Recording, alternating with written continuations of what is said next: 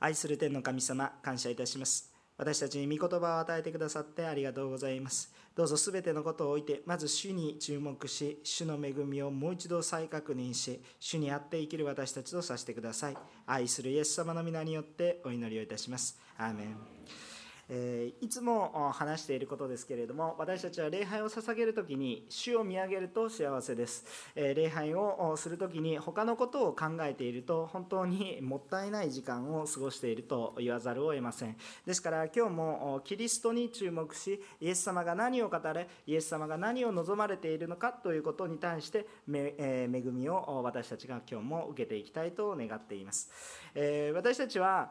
神様の恵みと憐れみによって救われました。でそのことによって私たちは罪と関係のないもの罪から解放されたということになります。でそういう意味において私たちは罪からの自由自由を得たということです。もう束縛の中にいるのではなく自由なんですね。罪に苛まれることがありませんということですね、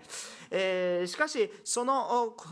与えられた自由を自分の好き勝手なことのために用いるのではなくてキリストの恵みと憐れみによって私たちが自由を得たのですからその流れに沿ってキリストと共にその自由を使っていきたい謳歌していきたいと願うわけですね。自分のために自由を行って、え用いていくのではなくて主の喜びになることを共に、え分かち合っていくそのようなことになっていきたいと願うわけですね。今日はそのことを思いながらこの本文の場所を見ていきたいなと願っています。まず第1番目の今日は2つのことを皆さんと分かち合いますがまず第1のことはキリストのキリストから離れ恵みから落ちることが私たちにはありますよということです。ですからその恵みから落ちてはいけないということですね。えー、1番目のことはキリストから離れ恵みから落ちてはいけないということですね。つまり逆逆に言うと落ちる可能性がある。恵みから外れる可能性があるという警告です。1節2節今日の本文1節2節を見ていただければよろしいかなと思うんですけれども1節2節を見てみますと私たちは自由に自由を得させるために私たちを解放してくださいましたですからあなた方はしっかり立ってまたあと奴隷のくびきを負わされないようにしなさいと一節にこう書いてありますね。えー、私たちは完全に自由にされたんですけれどももう一度またくびきを負わされないようにしなさいと注意されているつまりこれは一体どういうことかというと私たちは救われているにもかかわらず自ら罪の中に突っ込んでいってしまうというような愚かな行為が起こる可能性があることを示唆していますし現にそうなっているガラテアの人々に対して警告をなしているわけですね。で私たちもどうでしょうかということなんですね。私たちもキリストによって救われたのにもかかわらずまた罪の中に自ら飛び込んでいくようなことをしているのではないでしょうかということなんです。2節を見てみるとよく聞いてください。このパウロがあなた方に言います。もしあなた方が割礼を受けるなら、キリストはあなた方にとって何の益もないのですと言ってるわけですね。えつまり、これは自分の力によって、もう一度自分のことを正しいと、キリストによって全てしてもらったのに、今更自分でもう一度正しくしようなんていうことをしているのであるならば、もう一度自分を罪の中の束縛に戻してですね、もう一度自分の正しいことを証明してあげようと、そういうような、えー、傲慢な態度になってってしまっていますよということを注意しているわけです。それは何の益もありませんということなんですね。そして続けて6節までをずっと見てみると一体どういうことが語られているかというと罪の許しっていうのははっきりと立法を守ることではなくキリストを信じることだと伝えているんですね、えー、この罪の許しは立法を守ることではなく、えー、キリストを信じることなんだと伝えているわけです。3節ですね。3節ちょっと読んでみます。割礼を受けるすべての人に私は再び証しします、えー、その人は立法全体を行う義務があります。えこういうように言っているわけですね。まあ、ずっと同じ話をしているようにに思いますけれども立法を守るということによって正しさを認めてもらおうという試みはそんなに甘い世界そんなに軽い世界ではないししかも不可能だということを頭に置きながらですね自ら罪の束縛の中に入ってそして割礼を受けてその割礼という代表的な立法を代表するようなその行為をもって自分を義と認められることを少しでも求めいいですか？少しでも求めるならばあなたは立法全体を守る義務が生じるんですね。いいですか？ちょっとだけとか少しだけとかではなくてもし立法、まつまり立法立法って言っていて初めて今日教会に来られた人は立法って何？法律の逆なんかよくわからないと思う人もいるかもしれませんが神様がこうすれば正しくてあなたはこれを守ったら救われますよというような約束ですねしかしそれは神様が私たちに罪を罪深いということを十分に豊かに表すためにですね与えられたものによってでそれにそれ神様との約束を守れた人はイエス・キリストを除いて誰一人この世にはいないんですね。ですから立法を守ることによって私たちが自分の正しさを証明してあげようという試みをちょっとでもするならば立法全体を守ることになりますよ。それを言うならあなたは嘘をついただけでもダメ。あなたは何か人のものを欲しがっているだけでももうダメ。あなたはそれでも立法を守りますからやれるものならやってみなさいという話ですね。自分の義をもって自分の正しさを示してください。キリストの木の字も入ってはいけません。自分の義だけで生きていきなさい。自分が正しいとして生きていきなさい。ということです。それによって救われるならばあなたはもうすでに苦しんでいないでしょう。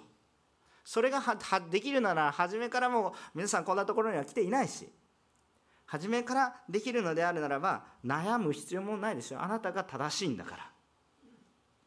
ところがそうじゃないわけですよね。立法による義を少しでも求めるならば全体全てを守る義務が生じます。できますか？と言ってる。できないでしょということを前提にした上でそれその覚悟があるんですかと。そんな覚悟を持って言っているわけではないでしょう。自分たちが主張しているっていうことはそういうことなんですよと言ってガラテヤの人たちに警告を発しているわけです。4節の御言葉は目が覚めるような御言葉です。立法によって義と認められようとしているあなた方はキリストから離れ恵みから落ちてしまったのですとこう書いてあるんですね。これはとんでもないことです、えー、こう多くの人が気づいてないわけなんですね。あの中途半端に立法的になってもまあまだイエス様も立法も イエス様も立法もどっちもどっちもあったらいいねみたいなそのような、えー、感覚を持っているわけですね、えー、まあ日本の信仰っていうか私も日本人ですので日本人の信仰っていうのはそういうところがありますよね。あのクリスチャンの信仰というんじゃなくて一般的な宗教感覚としてはまあ、あそこに行ってもいいしここに行ってもいいし多ければ多い方がいいみたいなそんな感じ、えー、ですからイエス様もいいし、まあ、神社仏閣もいいし、えー、全部行ってたらもっと恵みが増えるんじゃないですかとそういうような感覚ですよね、えー、間違ってたら教えてください。けれども多くの人がそうです、えだからお寺にも行くし神社にも行くし、えクリスマスも祝うし、え全部祝福が多いからいいじゃないか。そういうふうな話を受けるわけです。何でもいい。ということを考えてしまう私たちなんですね。でそこまでは言わないにしても神様を求めることにしたとしたとしてもキリストを信じることによってって言っているにもかかわらずでもやっぱり立法によってやっぱりちゃんと自分たちの行いもちゃんとしていかないとそのことによって罪許されていることを証明していかないとというふうに言ってしまうのであればそれを少しでも求めるならば立法全部守りなさいよと。でもできないからこそイエスを信じることなんですよ。これを本当に立法によってつまり自分の力によって自分の正しさを証明しようと考えてしまうのであるならばそれはキリストから離れていることなんですよっていうことなんです。何か90%イエス様は信じてるんだけれどもなんか10%はやっぱり自分の行いもちょっとやらないといけないっていうようななんかその半々のそのグレーのようなそういうものじゃないんですね。あなたはイエスを取りますか？自分の行いを取りますか？と言ってるわけです。そんて選択肢は一つしかないわけです。一つしか受け取れないわけです。イエス・キリストを取るならば自分の行いは死ぬしかない。自分の行いを義として求めるならばイエス・キリストは私たちのうちにないということなんですね。でこれが本当に問題です。なぜならば自分の力で立法を果たすことができないのでつまりそれは救われる機会を失うということです。つまり望みがなくなるということなんです。でも多くの場合そんなことないと思ってるんです。大体50%とかや、まあ80%、90%イエス様僕信じます。でもあと10%ぐらいちょっと私のやりたいことやりましょうという感じになるんです。でもこれぐらい大丈夫でしょ？それ私が神様の足りないところを補っているんですよってそういうような感覚になるんですけどそうじゃないとパウロははっきり言ってるわけなんです。自分の正しさを証明するために自分の義を持って正しくしようとしているその瞬間にもうあなたはキリストから離れていると言ってるわけなんです。ガラテヤの人たちはそれをやってもキリストから離れ,、ま、離れないです。大丈夫ですと。言っているようなつもりだったんですけれどもそれはキリストから離れていることなんですよ。自覚してますか？と言って注意をしているわけですね。私たちは100%神様の恵みに預かるほかないんです。100%ですよ。99.999ではなくて100%なんです。 Exactly 100%その100%神様のキリストの恵みに預かるしかないんだということを認めることがイエス・キリストを信じることだということですね。つまり立法によって義と認められるような行為ということはつまり自分の行いによって正しさ私は正しいでしょですからクリスチャンですというふうに言っていることはどこかおかしいんですよ。もし伝道をする時にほらクリスチャンの行いは素晴らしいでしょですからイエス様って価値があるんですよと言ったらどこかずれた伝道であるということが分かりますか？気持ちは分かるんですよ。気持ちは私も重々に分かります。実際に私もそうやって伝道した経験があってたくさんの失敗があります。ずれてないでしょうか？証はいい。私はこう変えられました。証はいいんですよ。でもなんか自分の義を掲げて自分を高くマウントしてそしてほら神様の栄光にはならないんですね。それは自分をなんか褒めてほしいみたいなそういう世界になってきてしまいます。100%キリストを述べ伝え恵みを伝えていく。これが良いことなわけです。自分を盛ることはできないでしょ伝道する時に。恵みなんだから。つまり自分の罪が現れますよ、えー、本当に強い神様からのメッセージを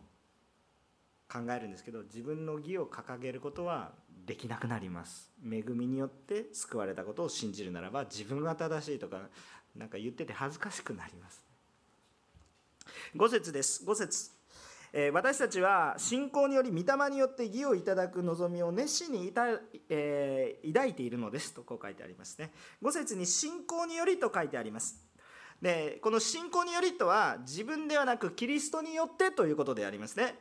えつまり、えキリストによってそして精霊様によって救われ義とされ変えられるということなんですね。これを私たちが求めていかないといけないんで。でこのこの文章の中には、まあ、私たちは熱心さを抱いてるんですけどその理由付けとしてじゃあ私の義は書いてないですね。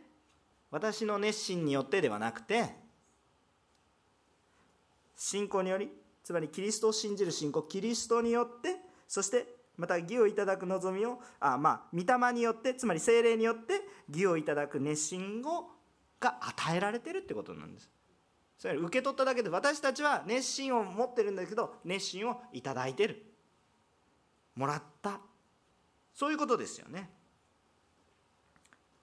ですから私がその熱心を抱いていますけどもその熱心は私の努力によって得られたものでもなくキリストと精霊によってその熱心さも与えられその熱心さすらも与えられているんだということを気づくべきことなんです自分の方法で熱心になるんじゃなくてね主を求めるから熱心に変えられていくんです。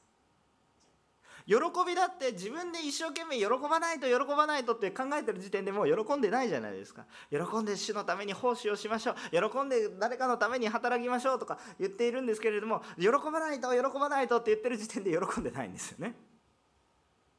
じゃそういう喜びはじゃあ自分からは生まれてこないということ。でどっから喜び生まれてくるんですか。どっからその熱心は生まれてくるんですか。自分の熱心で一生懸命ご奉仕をし一生懸命働いていても疲れてしまいますね。そうじゃなくてあキリストによって精霊様によってああ私たちは熱心さを抱くことができるんだつまり求めるべきは何ですかって言ったら自分の義ではなく主ご自身を求める時にそこから回復が始まるということです。6節は3節のことをもっとね、えー、分かりやすく説明、えー、しています。えー、6節は、え、3節のことをもっと分かりやすくご説明をしていると思います。ちょっと読みますけれども、キリストイエスにあっては割礼を受ける受けないは大事なことではなく愛によって働く信仰だけが大事なのですと言っているわけです。物理的に割礼を受けるということ、まあ、体の一部に傷をつけるということなんですけれども物理的に割礼を受ける受けないっていうものは問題ではありません。パウロは割礼を受けていた人でありましたけれども死によって変えられて今豊かに歩んでいます。割礼があったことが恥でもなくちゃんと主に用いられている。自分でそう言いながらそういうふうに用いられているわけです。でもこれからあその立法によってっていうことを信じて割礼を受けるということには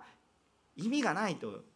言っているばかりかもしくはそのことを思って信じるならばあなたはキリストを信じているとは言えないと言ってるわけです。物理的なその割礼を受ける受けないは問題ではなくてむしろ割礼によって立法を守ることで正しいとされるという行為を信じて行うということはイエス様を信じる行為ではないとはっきりと言ってるわけです。役に立たないどころか役に立たないんじゃなくてイエスを信じない行為だと言ってるわけですね。だからこれに対して警告を与えてるわけですね。つまり割礼によってということなんですけれども。このことについてはまた議論もあるんですけれども今日のポイントがちょっとボケてしまうのでそこはまた、えー、牧師を捕まえてくださって疑問ここに対して疑問点がありますとか言っていう人はよく聖書を読んでる人なんですけれども、えー、そのことは今日のポイントからずれてしまうのでどうぞ牧師いつでもあのお答えしますので、えー、一貫性がありますけれども、えー、とにかく今このことに対して、えイエスを信じないような行為になってしまう。あこの立法を守ることにととってっていうことを信じて割礼を受けるということはイエスを信じることを補完することではなくてイエスを信じない行為なんだということを覚えてください。そして7節から12節までは非常に非常に厳しい御言葉です。非常に厳しい御言葉です。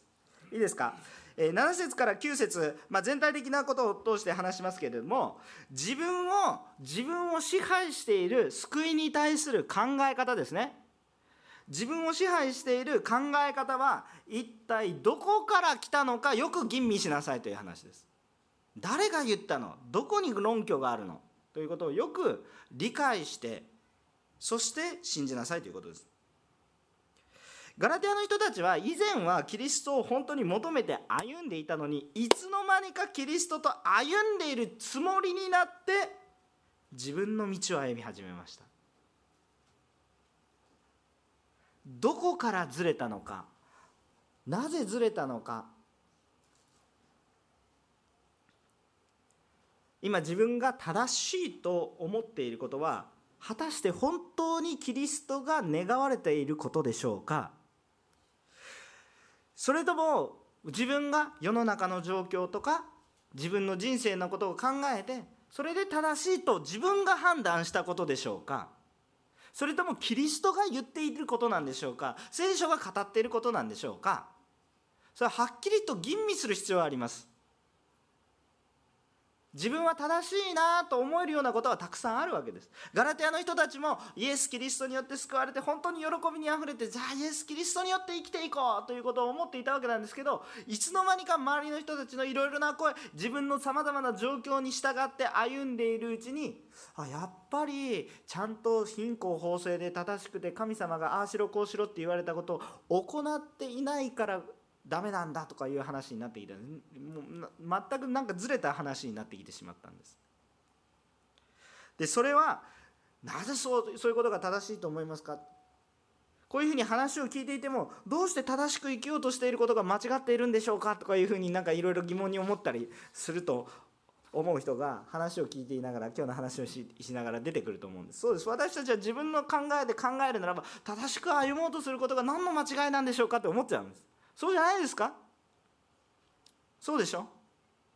なんで正しく歩むことが間違いなんでしょうか？神様がしたら喜ばれるようなこと立法に書いてあることを一生懸命守ることがなぜ間違いなんでしょうか？問題点に気づくことができなくなってしまいます私たちは。つまり最初のポイントとして最初から私たちは自分の力で正しく行うことができないということが分かってないんですよ。自分は正しく行うとできると思ってるわけです。そこが悔い改める原点でしょ？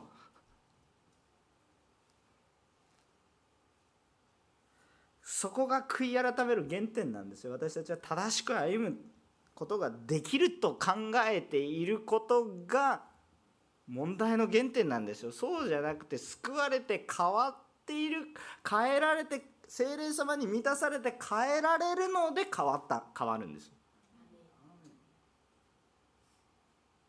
自分の力で証明しようとするところが罪の原点でしょ。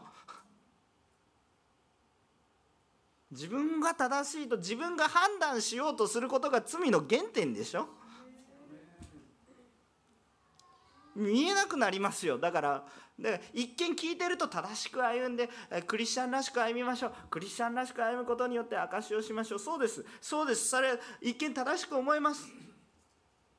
私の力でそれをすることじゃないんです。キリストが私のうちに生きてそれが行われていくことなんです。だからキリストを見ないでそれは不可能なんですよ。だからこの話だけを聞いているとキリストから離れていってしまうんですね。周りの状況そして自分の行いだけを見ているとキリストから離れていくことになります。じゃあキリストをしっかりと見る必要があるわけですよ。離れてはいけない。離れそうになったらどうするんですか？一生懸命自分で直すんじゃなくてどうするんですか？キリストを見るんですよ。分かりますか？一生懸命自分で直そうとしたらどんどんどんどんずれていくんです。10節から12節ね。10節から12節。えっと精霊の助けになって熱心になっている人々のイエスに対する信仰をかき乱すものはどうなると言われていますか？裁かれると裁きを受ける。10節には裁きを受けると書いてあります。ですか？そういう人とは関係も持ってはいけない。むしろいっそのこと切り取ってしまう方がいいんだというふうに書いてある。んですとんとんでもなくきつい言葉ですね。いいですか？私たちはわずかなズレであろうともズレはズレなんですよ。これがそのままいくと大きな差になります。方向性を誤っていることに気づくことができればそれははっきりと決別することなんです。あのイエス様を信じることもいいけど自分の義も自分の義自分のやり方も自分の義どっちもありっていうふうに持っていることはできないと言ってるんですよ。こっちに何かひっついた瞬間ずれてずれてるんです。キリストのみですね。ですから私たちはもし何かの際に気づかされるんです。あずれてるな。だから悔い改める恵みが私たちに与えられてるんじゃないでしょうか。だからこそ悔い改める恵みが与えられてるわけですよ。でここで決別しないといけない関係を持ってもいけないって言ってるのはどういう人たちかっていうのが一言ちょっと注意しておきたいと思うんですけれども今これを話しているのはクリスチャンに対して話されている内容です。いいですか？ガラテアの教会を惑わしているのはクリスチャンなんですよ。いわゆるいわゆるイエス・キリストを信じていると言っている人です本当に信じている人をクリスチャンとするのはちょっと語弊があるんですけれどもいわゆるクリスチャンと思われ自分をクリスチャンだと自覚しているんですけれども本当にイエス・キリストによってっていうふうに思ってなくて自分の義や立法によってって言ってる人もそいわいわゆるクリスチャンとして教会の中にいるわけですよ。で注意しているのはそういうイエスの知らない人々の話ではなくてイエスを知っているんだけれどもなおイエス・キリストの救いに預かったのにもかかわらずもう一度道を誤った人です。いいですか？でそのことに対して悔い改める思いもなくてねなお一層自分の主張を一生懸命しているそういう人たちに対しては決別を言い渡さなければいけないということなんですね。でイエスを知らない人々イエスを体験していない人々のところにはむしろ行くべきでありますからこれはちょっとあの明確に区別をしておく必要があります。イエス・キリストの救いが分かっているのにもかかわらずそれが不十分だという人です。それははっきりと区別をする必要があります。イエス・キリストを知っているにもかかわらずそれは不十分だという人。明確に区別をして忠告しても聞き入れないのであるならばいっそのこと切り取ってしまう方が良いのです。ということです。これ裁きの材料ではありませんよ。えっと、ああとで言っておきますけどねあのこういう御言葉を用いて簡単に兄弟姉妹をですねあんたはイエス様を信じてないとかで切り取ろう切り取ろうってする人がいますけれどそれは何にも分かってない話ですよそれはあのそそういうことのために言ってるわけではないですよ明らかにキリストに敵対する行為があるわけですよ。もし私たちがそうやって兄弟姉妹を励ます励ますようなこととかまた忠告をしてあげるようなことを私たちがしないで切り取ることに一生懸命になってたらそもそも私たちがそもそも立法主義に陥ってるんですよ。ちょっと気をつけなければいけないことですね。そこはね。私たちが切り取られますよ。そんなことしてたら。あのまあ、いろいろ難しい話をしているように思いますけれどもあキリストを信じて主によって義とされましょうということを言ってるわけです。ここからずれなければ大丈夫なんです。一そのモロハのことに気を取られてそっちに行くのがもう方向性がずれてるという話なんですね。ですからイエス・キリストを信じて救われるということはこの救いというもののど真ん中を歩くものなんですね。イエス・キリストの。というかそれしか道がないんですけれどもでも立法を守って救われようとするならばもしね救いという領域があるとするならばイメージですよイメージ。救いはイエスにしかないから一点のようなものなんですけれどももしそういう領域があるならば立法を持って守られようとする自分の義を救われようとするのは何かっていったらこの救いの領域のなんか端っこを一生懸命掴もうとしてるようなものです。でそのギリギリに救いのちょっと端にでもちょっと捕まろうかなみたいなあれなんです。しかも問題はその救いの領域ははるかに届かないところにあるという。そういう行いなんですもうイエス様を信じるということは救いのど真ん中にいきなり入るものです。でこれできるというんです。なぜならば全てのことをイエス・キリストがしてくださったから私たちのところにボンと置かれたんです。だからその中にドンと入ればいいだけなんです。ところがそれはいらなくて私はその救いの端っこだけをもう向いてる方向がずれてるっていう分かりますか？後でまたちょっとこの話をしたいと思いますけれども私たちはその目指す方向がずれてしまうとダメです。キリストの方向に向かっていかないといけないんですね。ところがそれがずれてくるとなんかおかしくなってきます。教会が祝福される理由は人がたくさん集まることでしょうか？ちょっとずれてきます。教会成長とは人がたくさんいることでしょうか？ちょっとずれてきてしまいます。献金がたくさん与えられて祝福されることですか？それもあるかもしれませんけどそれはキリストを求めた結果そうなるわけであって。そっちを求めてしまうとずれるずれますよね。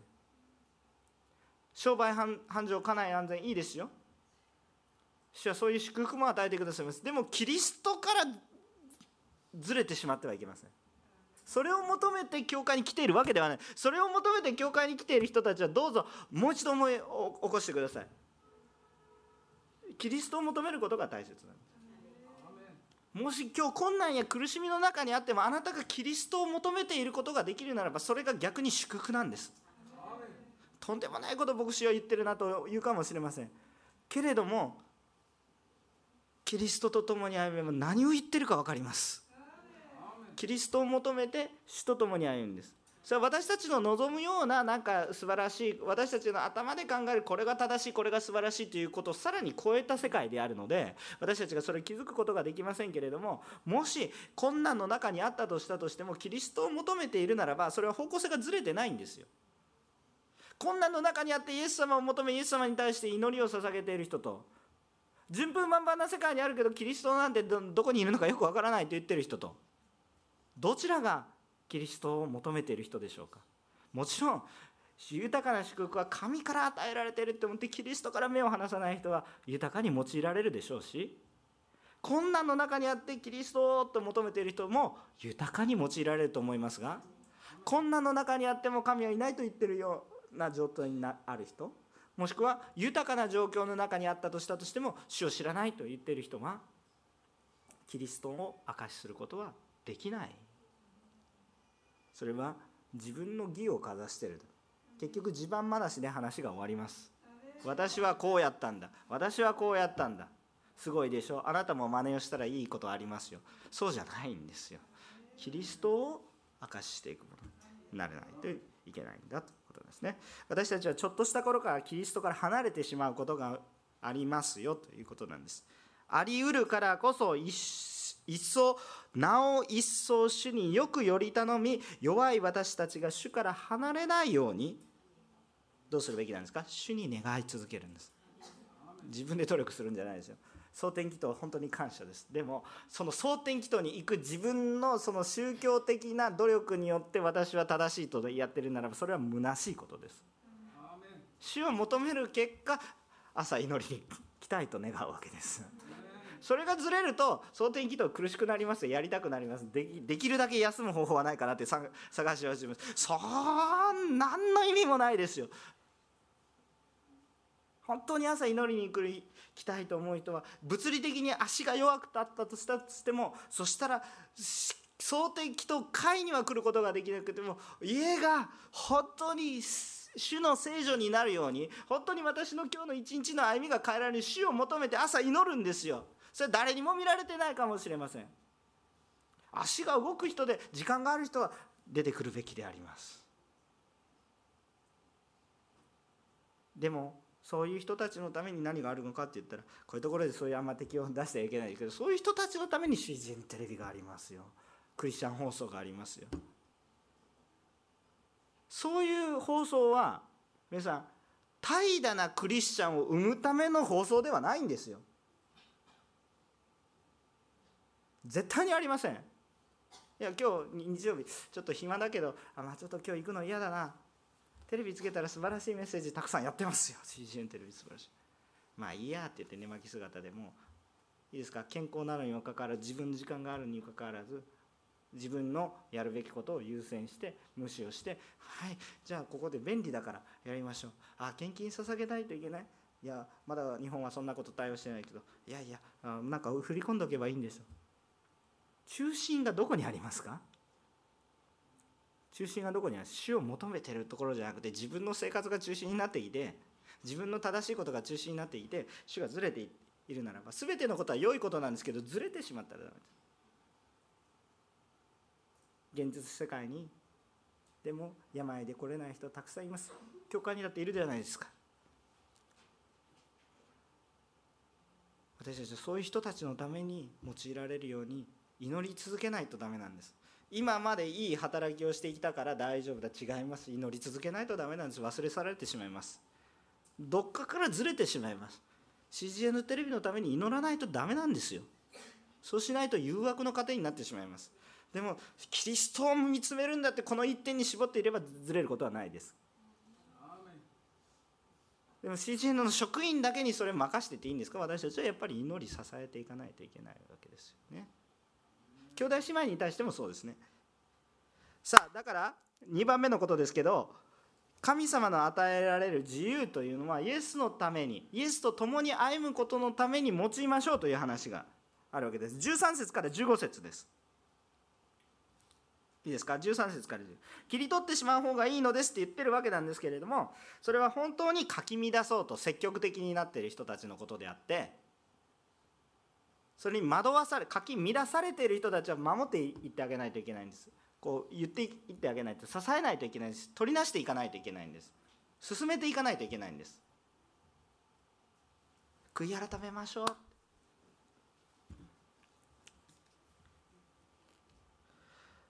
私たちは罪から解放されたのにもかかわらずそれを肉の働く機会と肉の働くチャンスとして用いていないですか？これを吟味する必要があります。肉の働く機会ということに対して肉の働く機会というのはちょっと発音的な問題があってチャンスですね、えー、チャンスという、えー、ことなんですけれどもそういうような肉を働くまあその隙間を与えてしまっているようなことではないでしょうかということなんです。それはダメですよということです。自分がたこれは2つの理解があって1つは自分が正しいと思うことをしますということも肉の働く機会です。神様が正しいと思うことをしようとしているのではなくて自分が正しいと思うようにしようとすることもこれは肉の働いいですか？それが正しいことのように思えたとしてとしても自分が中心となって働くことを肉の働く機会と言えると言えます。ということですね。つまり神様が働かれているようなことではなくて自分の熱心によってそれをなそうとしていることもこれも肉の働く機会。一見良さそうなものに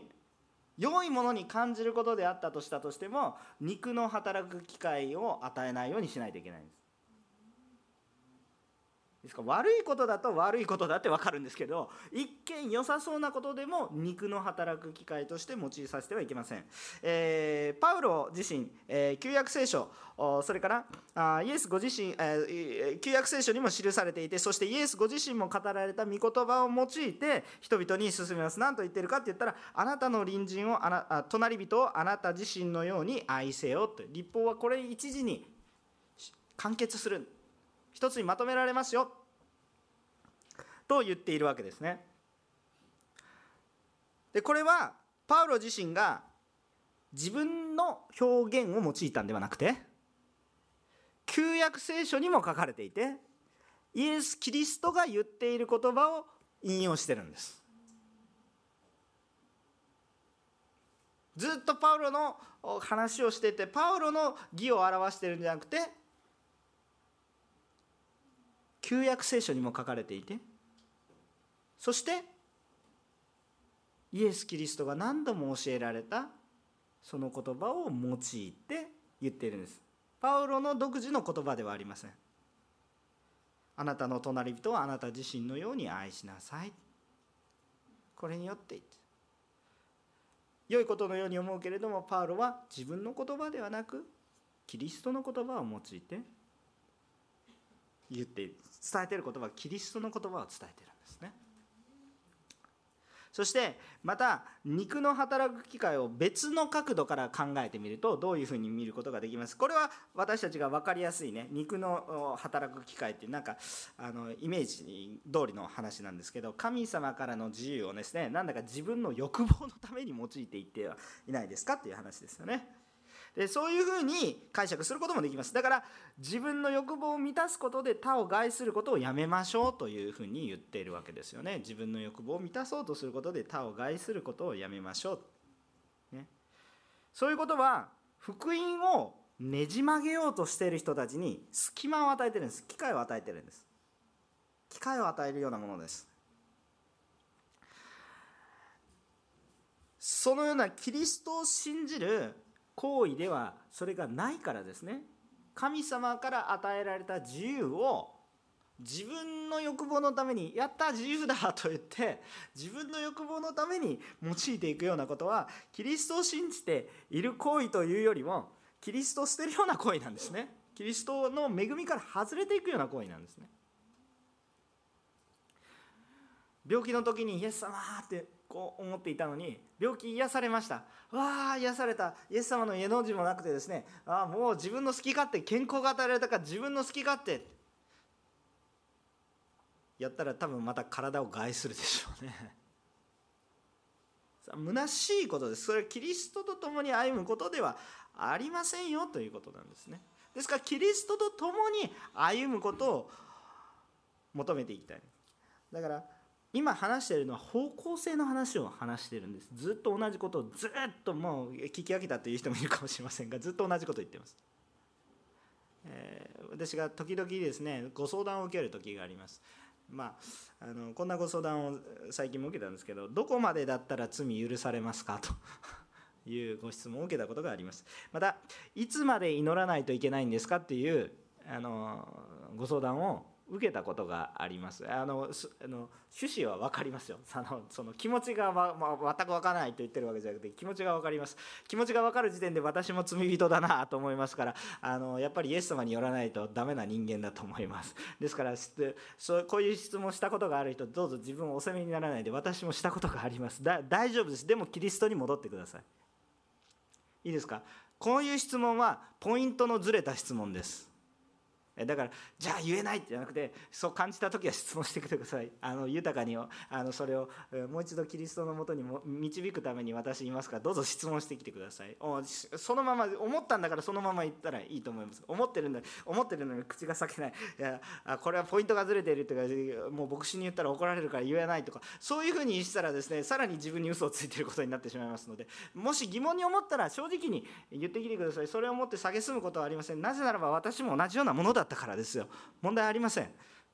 いや問題はあるんですけれどもそういうことを告白して主のもとに立ち返ろうとすることに対しては問題がないのでどうぞ分からないことは分からないのがいいんです。私も分からないことたくさんあります。その場で答えられないこともたくさんありますけど共に祈ってちゃんと主を見上げていきましょう。でもですねこういうようなポイントこういう質問ですね。どうやったらどこまで許されますかとかいつまで祈らないといけないんですかとかそういうようなことはどこから来ているかって言ったら自分の欲を満たしたいがためにどこまで罪を犯していいですか？という質問なんです。どこまでが許されますかという答えではなくてどこまで罪を犯していいですか？という質問なんです。これは気をつけなければいけません。またいつまで祈ったらいいんですかって言ったらどこまでも祈りたいという質問を持ってそういう人はですねそんな質問すらしないんですね。祈りたいから質問してるんですか？祈りたくないから質問してるんですか？罪を犯したいから質問してるんですか？罪を犯したくないから質問してるんですか？というその心の動線を見てみるとどうにかどうにかずれていることがあります。そうではなく私たちは救いの王道その真ん中を歩んでいくものでありたいと。心の向きがキリストを主体求めているかどうかということを本当に吟味してほしいと思います。奉仕をする時も伝道をする時ももし伝道をする時に相手のことばっかりを配慮していたら伝道できなくなりますね。迷惑じゃないかとか言って。いやもちろんそれ無視しなさいと言ってるわけじゃないんですけれどもでもキリストを主体求めた時に私たちの言葉に力が湧いてきますよね。相手のことを配慮するべきだったら最終的にどうなるかって言ったら放っておいた方がいいという話になります。だからどんどんどんどんマナーが良くなって国が栄えて文化が栄えていくと孤独になりますね。人間の知恵だから。でもキリストは方を考えるとちょっと違いますよね。私たちの心の向きがキリストの福音からずれてしまうようにならないように気をつけましょう。そしてこのキリストからずれないでいるならばキリストが言った言葉互いを愛し合いましょう。もしそこからずれていくような人たちがいるならばはいじゃあ一生懸命切っていくわけじゃなくて十字架を考えましょう。一生懸命生きるんだったら十字架関係初めから必要ないじゃないですか。はいアダムとエヴァ罪を犯しました。審判下しました。はいすっきりまた新しい創造しましょう。それでいいわけです。そうじゃないでしょ。どうしてどうしてどうしてイエス・キリストが十字架にかかってくださったんですか。それは罪。罪の中に離れていく人たちを何とかして救おうとされる神様の思いがそこにあるからじゃないですか？でもそれでもなお自分から離れていく人は仕方がありませんという話になります。結論を言うと私たちはどこまでだったら許されますか？結論から言うとどこまででも許されます。しかしイエス様を愛する者であるならば罪を死体求めてはいけません。罪から離さなければいけません。いつまで祈らないといけないんでしょうか？命のある限り祈れる限りという答えになるんです。キリストを見ていないと今の答えも全然恵みではありません。辛いだけです。キリストを見た時にそれが恵みとなります。私たちは初めから恵みと憐れみによって救われました。だからこの初めから与えられたこの恵みと憐れみこのキリストから離れることなく主を求めて歩んでいきましょう。もし誰かから私が非難されるようなことまあ今日も私も失敗してるんですけど朝から。でもですねあのそれはね謙遜にねすいませんと言います。悔い改めます。そしてでも主を求めていきましょうと言っていればいいわけです。そうすると変えられていきます。お互いの祝福になります。互いが強められていきます。私だけじゃなくて。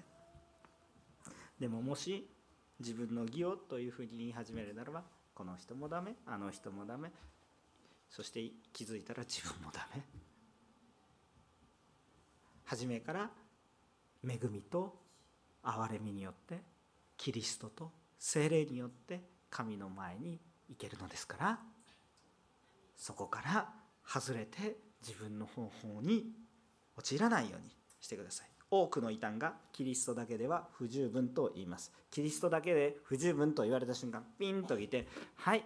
お付き合いする必要はありません。本当にこんな簡単なことなのに多くの人が惑わされるんです。それはなぜかって言ったらキリストを見ないで自分の人生とか世の中ばっかり見ていてキリストを見ないからです。そうするともっともらしく聞こえるんです。もっともらしく聞こえるから多くの異端がはびこってるでしょどうぞ皆さんキリストを見てください。お願いします。キリストを見てください。そしたら牧師なんかに相談しなくても聖書をよく読んでたらあこれ明らかに違うのって本当に簡単に見分けられます。どうして異端が見分けられないのか不思議なぐらいです。それはキリストを見ないから分かんなくなっちゃうんですよ。聖書を読まないから祈らないから死と交わらないから分かんなくなるんですよ。教会のあの人がどうのことそんな問題ではありません。もちろんそこはキリストによって変えられていく必要はありますけれども生命線が欠けていたら何をしているのか分からなくなる。さまざまな異端の問題がありますけれどもまずキリストによって歩むんだということを思いながら私たちは悔い改め続けないといけないんだということを思う。絶対に忘れないでください。キリストが私たちの生命線でありキリストによって私たちが生かされるのですキリストが望まれることのために私たちが与えられている自由はキリストが望まれていることをするために与えられているんだということを知ってください。罪からの解放を受けてください。共にお祈りをしたいと思います。お祈りします。